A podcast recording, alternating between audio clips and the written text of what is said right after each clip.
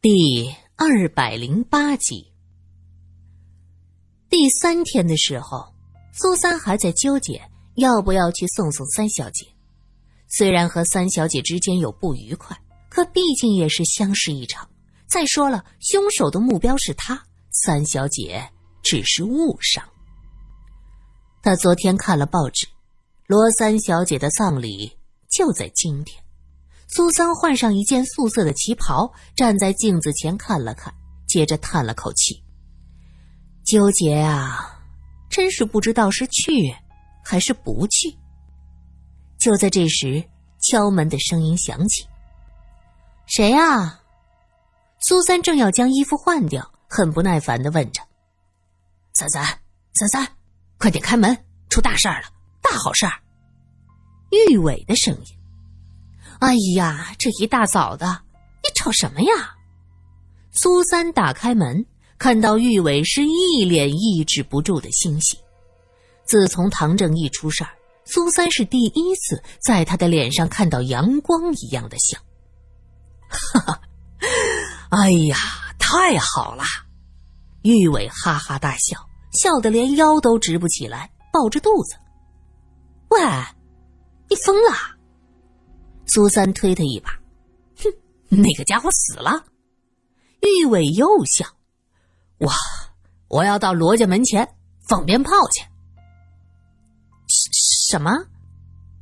你你说谁死了？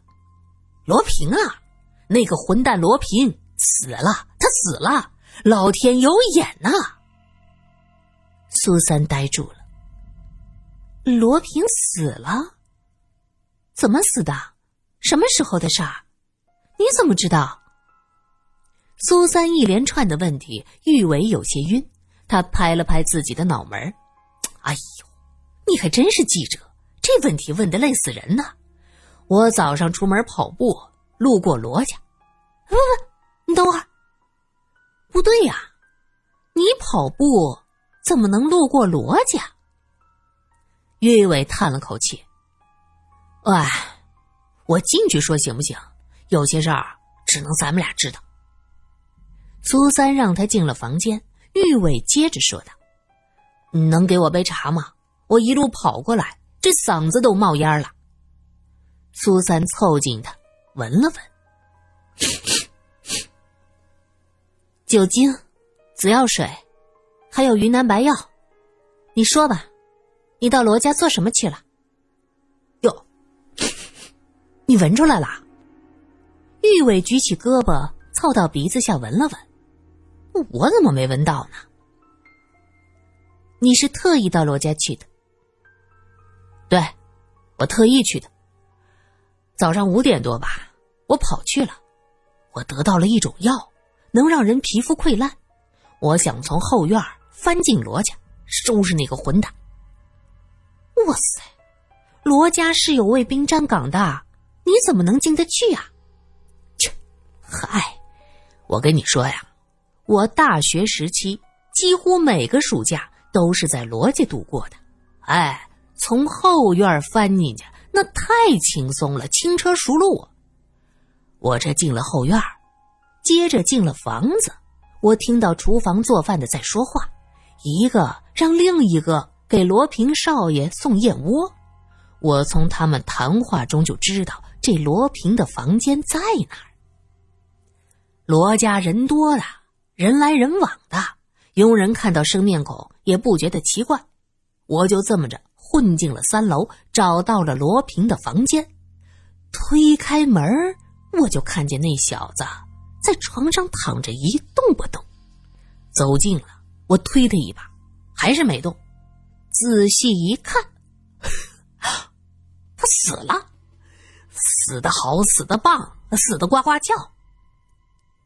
然后呢，你就顺着沿路溜出去，又一路跑过来告诉我这件事儿。对呀，开心吧？今天中午啊，咱们大吃一顿，庆祝罗平上西天。呀，你笨呢你！我问你，你进罗家都有谁看到？谁？嗯，不知道啊。他们家佣人有认识我的，我也没有刻意的防着。这大大方方才能不让人怀疑。玉伟看向苏三，发现后者是眉头紧锁，脸色很不好看。怎么，你不开心呐？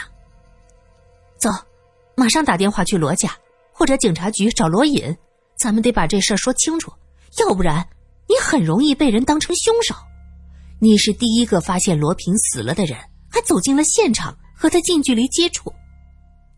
玉伟挠头，不会吧，这么邪乎？糟了，恐怕已经晚了。苏三推开窗户，他发现楼下有警车的声音。玉伟大惊失色，怎么回事？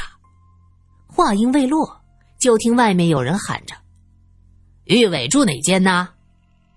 玉伟探出头去：“你们找我？”为首的正是苗一，他看到玉伟，点点头，说道：“你涉嫌杀害罗平，跟咱们走一趟吧。”罗隐匆匆的从外面进来，关上门，望向坐在审讯桌前的苏三和玉伟，他苦笑了一下。玉伟问：“耶，你怎么不回避？”警察先生，我申请，这一位探长是死者的至亲，我要求他回避。老实待着，换了别人，你没这么幸运。”苏三问道。“我相信玉伟不会杀人，能不能先带我看看现场？”玉伟激动的两眼泪汪汪啊！他拉着苏三的手，连声说道：“知我者三三也，知己呀，知己。”罗隐看了玉伟一眼：“你也跟着去吧。”苏三突然问道。三小姐，下午举行。一行人来到罗公馆，一进门就听到六姨太撕心裂肺的哭声。罗隐皱着眉说：“怎么好起来没完没了？”管家上前说：“四少爷，劝不住啊！劝不住就把人关起来，人前这么豪，谁受得了？家里还有病人。”自己出问题，谁负责？管家只能叫人去拖着六姨太关起来。六姨太杀猪一般的嚎叫：“罗小四，你杀了我儿子！你杀了我儿子！你不得好死！你们罗家没有一个好东西，都得下地狱！下地狱！”苏三默默的看着这一切，暗自叹息着。这个家从根子上就烂掉了。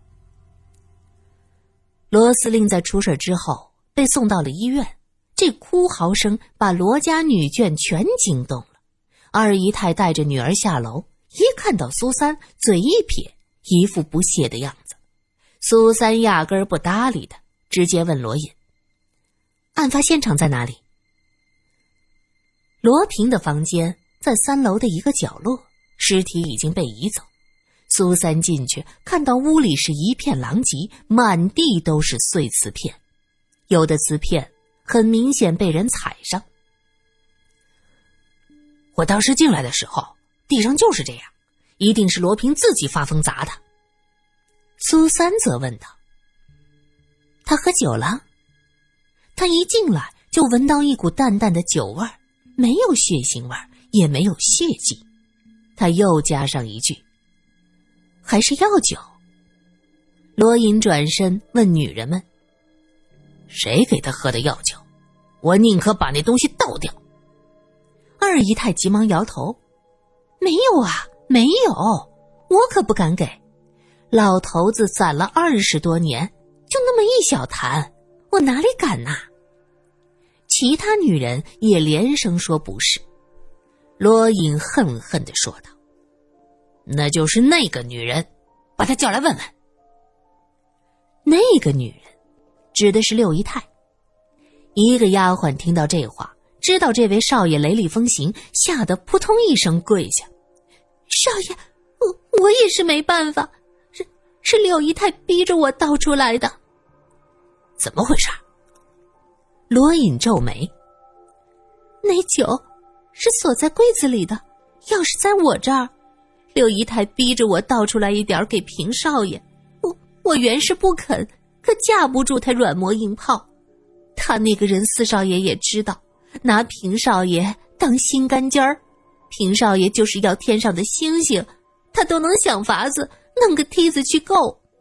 我实在是没办法，就只好给他倒了一壶。二姨太有些生气：“小莹，我把厨房的钥匙交给你，是相信你的。哦，你今天能给六姨太倒酒，明天就能拎着花椒燕窝去送人，家贼难防啊！”这个叫小莹的丫鬟哭道：“二姨太，我不会做那种没良心的事儿。到底喝的什么酒？怎么这么大阵仗？”苏三问。罗隐不知道该怎么回答他。亲爹喝那种酒，他怎么好意思说呢？二姨太暧昧的笑笑，目光从罗隐的身上悄悄的滑到苏三的身上。又掏出帕子掩着半张嘴，神秘兮兮的说：“哎呦，就是那种酒嘛，男人喝了有力气，女人喝了舒服的，就是 药材不好凑，药引子什么的也得等，可遇不可求的。”苏三的脸腾的一下就红了。玉伟口无遮拦：“哦，哦，壮阳啊！”几个女人轰的一声笑了。五小姐躲在人后，低下头，不好意思的扯着扇子。二姨太急忙阻止：“哎呦，这里还有未出阁的小姐，你们笑什么呀？”苏三虽然闹了个大红脸可是也能看出这罗家除了六姨太，没人关心罗平的死活。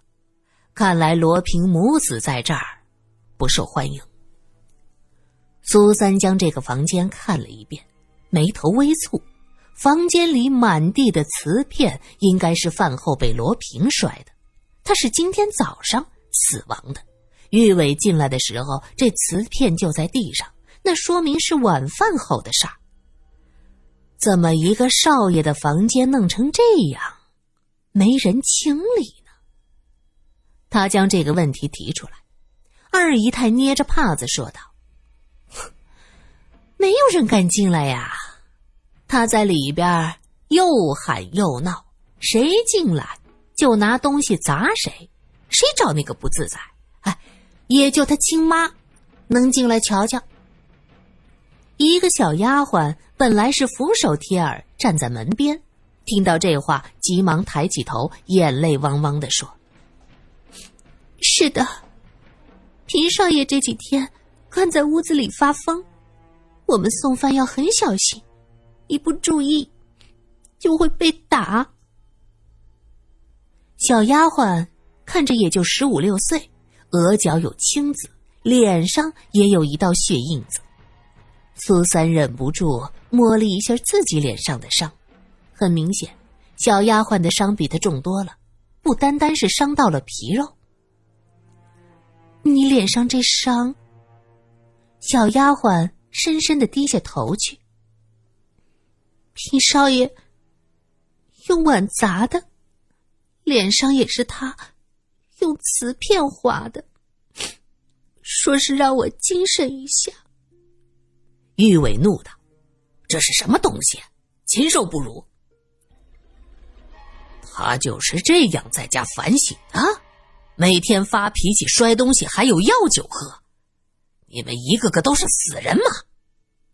罗隐大怒：“四少爷，话别说的这么难听啊！这里边这些死人，可都是伺候你老子的。”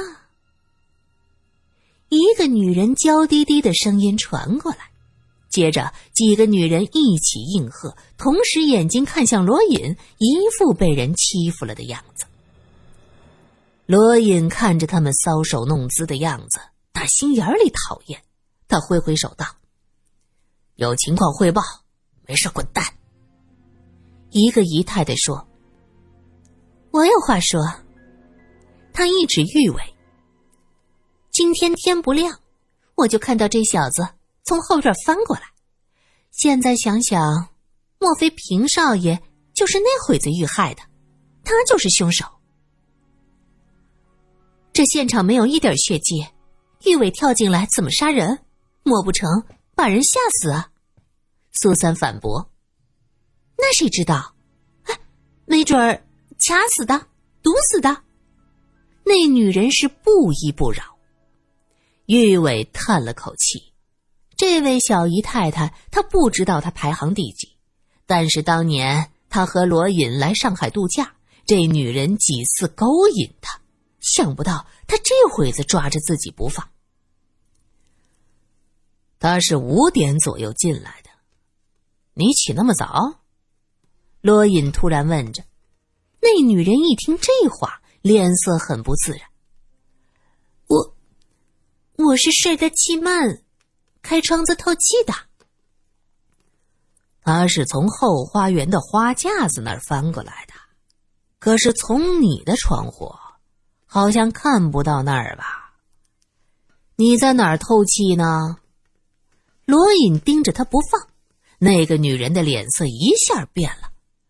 我我我就是看到了呀，我许是许是啊。许是散步的时候看见的。